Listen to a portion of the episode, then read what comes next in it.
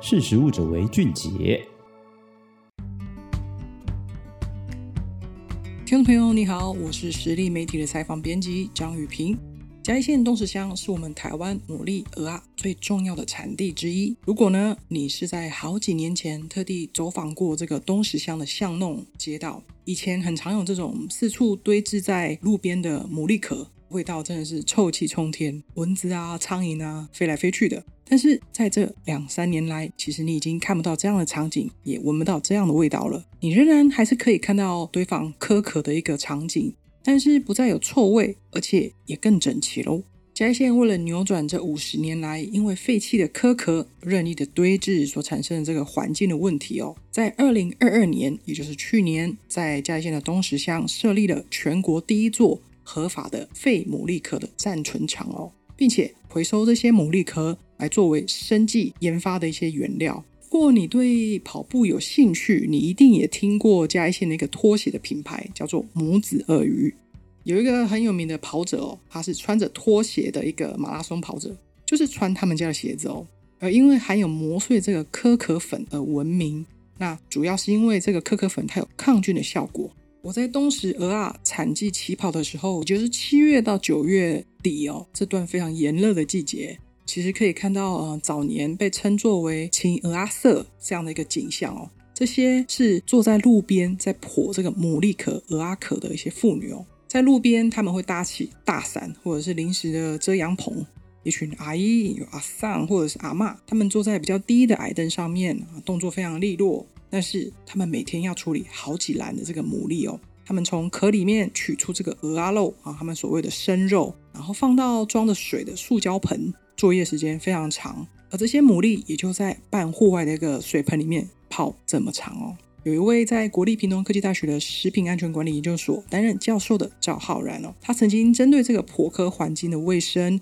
以及长期坐在矮凳工作这些工作者做过一些发表哦。他说。因为渔村人力不足，长者也比较多，而大部分也就是由这些年长的妇女，在这样的炎热的环境之下，长期的弯腰工作，他们的肩颈、腰椎、髋关节，还有他们的手指头、手关节哦，都很容易因为这些工作重复而形成职业的伤害。而另一位学者是大叶大学的观光旅游学系担任这个助理教授的洪荣泽，他就对于在地一些牡蛎品牌做一些分析哦。他说，因为传统的牡蛎的产业链是由盘商一一到不同的这个产地来购买。把不同区域和科农这些不同的来源集中在一起，再送到专门剖这个牡蛎壳和分装这些工作的妇女或者是一些业者的家里哦。但是这样就会比较难定义出品牌的特色或者是个人的特色。而这些剖好的壳肉呢，它们其实也就被装成一袋袋的一个塑胶袋里面，然后装着这样淡水，其实很难辨识出它有什么样的特别性哦。因为在这样透明塑胶袋里面，你可以看到壳肉没有问题，但是你不知道这是从东石来的、布袋来的，还是台南、云林，你分辨不出来。因为牡蛎肉其实都长得一模一样哦。而在东石乡有一个地方叫做白水湖，诶，这个地方有一个很知名的一个打卡景点哦，它在那边有一个蹲式马桶，因为曾经是一个废弃的公寮，但最后只剩下这样裸露的一个马桶在那边。那在旁边就有很多很多的牡蛎田哦。本来那里曾经是外海的一个堤防，但是被海水冲破这个堤防而流进了这个海水。那科农就很聪明哦，因为这样的一个环境其实比较浅滩，就很适合拿来做这个养殖牡蛎的这样的一个产业。而在二零一二年哦，十年前决定回到白水湖家乡的一对夫妻，太太叫做陈长花，先生叫做黄飞龙。本来他们在台北生活。那先生是担任电脑工程师哦。黄飞龙他说，每个月因为要固定从台北嘉义之间这样子往返来探亲哦，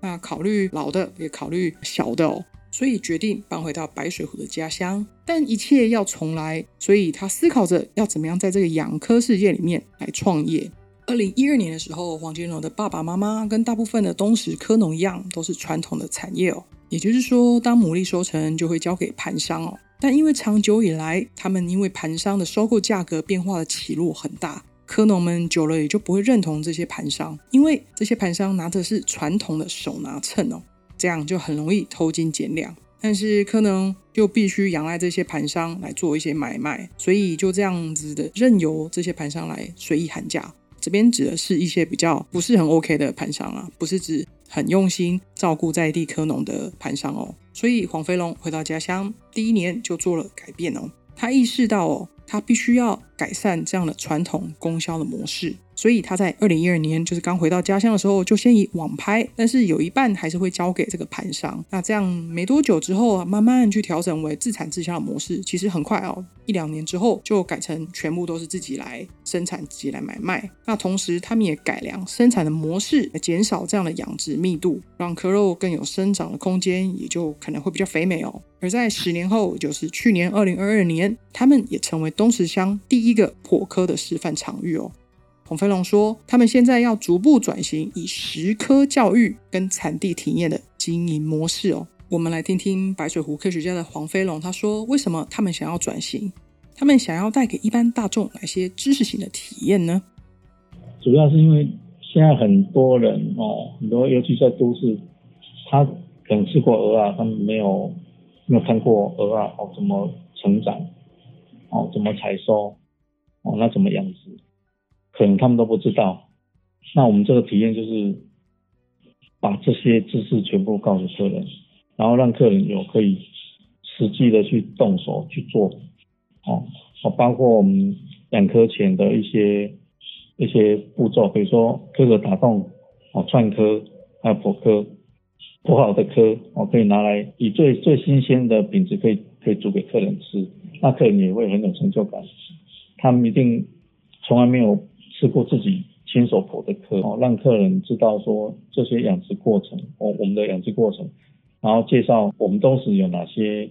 养殖方式。大部分的消费者，我们吃过蚵仔煎，吃过蚵仔米刷，但是我们应该很少看到这个牡蛎是怎么养殖的吧？他们怎么成长，怎么采收？所以黄飞龙跟他的太太哦陈长花，他们用石科教育来打造东石蚵这样的产地的游程，实际让消费者来动手。从养蚵，那之前的牡蛎壳打洞串蚵，然后了解这个人工复苗的一个作业方式。那消费者，你可以到这个产地也体验剖蚵，剖这个牡蛎壳哦，把这个新鲜的这个壳肉取下来之后，他们也会料理这个牡蛎的一个料理哦，让你除了享受乐趣，也可以直接比较了解到诶产地的一个状况，学习到如何直接向自产自销的科农。来选购哪一些新鲜的牡蛎，从而认识在东石有怎么样的养殖的形态哦。但是最近这两年哦，黄飞龙跟他的家人也发现到，虽然在东石这个海域哦，牡蛎的这个苗哦数量算多，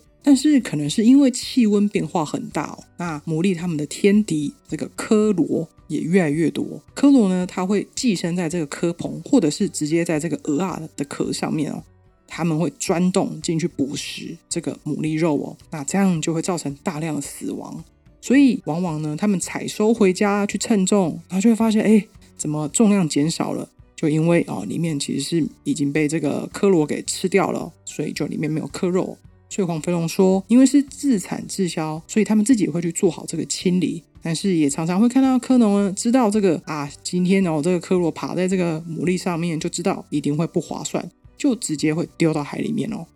但是在黄飞龙他这样的一个游程的设计里面哦，他们就会加入这个采科螺的活动哦。也就是说，虽然呢科螺是牡蛎的天敌，它也是常民的小吃哦。游客可以在体验这个食科活动里面也看到这个科农他们的一个养殖的难题，但是又可以把这个科螺带回家自己煮来吃哦，就会变成一种很另类的乐趣哦。不过消费者。要怎么样去判断新鲜又是国产鹅啊这样子难度很高的一个辨识方法呢？我们来听听黄飞龙怎么说。如果说在市面上可能不容易分辨出来，我们的建议是说直接针对蚵农，尤其是自产自销的哦，他们因为因为是自产自销，所以他们不会去拿别的地方的。那如果是盘商的话，就有可能他因为东石蚵。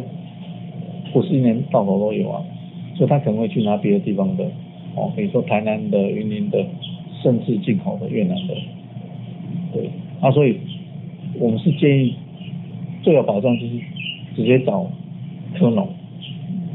这是这是最最保险。那有关要怎么样去分辨这个越南进口的牡蛎呢？非常有难度哦。听众朋友，你可以到我们的“识食物者为俊杰 Pockets 节目里面寻找哦。食直击为何越南进口牡蛎突然暴增？面对混充的质疑，台湾的鉴别技术能成为救命伞吗？这一集节目有让你知道现在混充牡蛎的一个状况，然后台湾有什么样的应对方式哦。所以其实不要太担心哦。后来黄飞龙也说，他们自己呢改变了自己的火科的环境哦。在比较凉爽的空间里面，然后坐在一般不是矮凳，而是一般椅子的高度哦。那取下这样子的牡蛎肉，他们会直接以养殖环境的海水哦来存放包装，会比较新鲜，也比较耐放哦。而他也分析，一般大部分剖好的这个牡蛎肉呢，会先泡在淡水或者是半淡水里面哦，会造成两种状况。第一个是可能会清洗过度。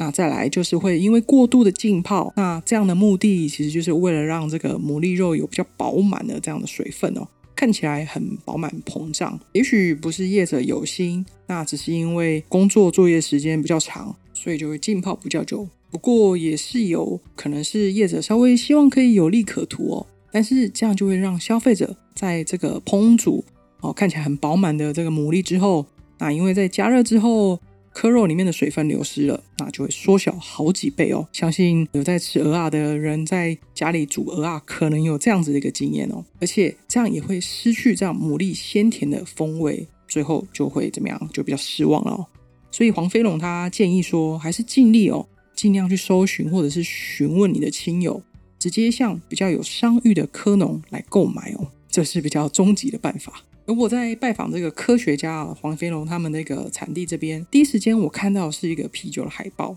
因为黄飞龙跟陈长华他们创立这个白水湖科学家经营牡蛎的形态哦，吸引了台湾一个精酿啤酒的一个品牌，叫做有鬼啤酒，希望像黄飞龙他们来固定采购牡蛎来做啤酒哦。诶，黄飞龙他一开始也很讶异哦，很好奇说，诶，把牡蛎加在啤酒里面这个效果怎么样？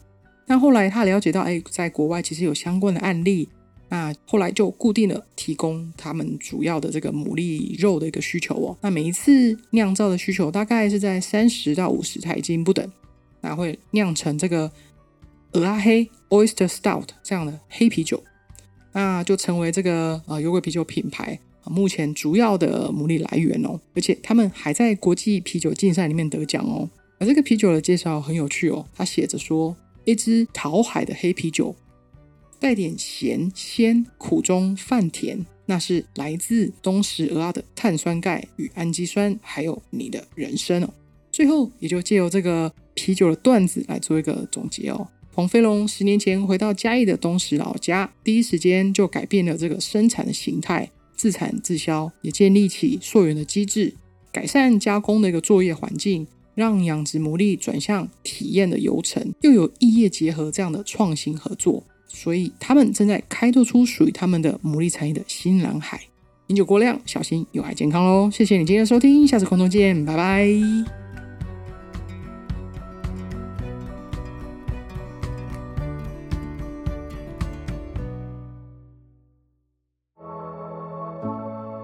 识食物者为俊杰。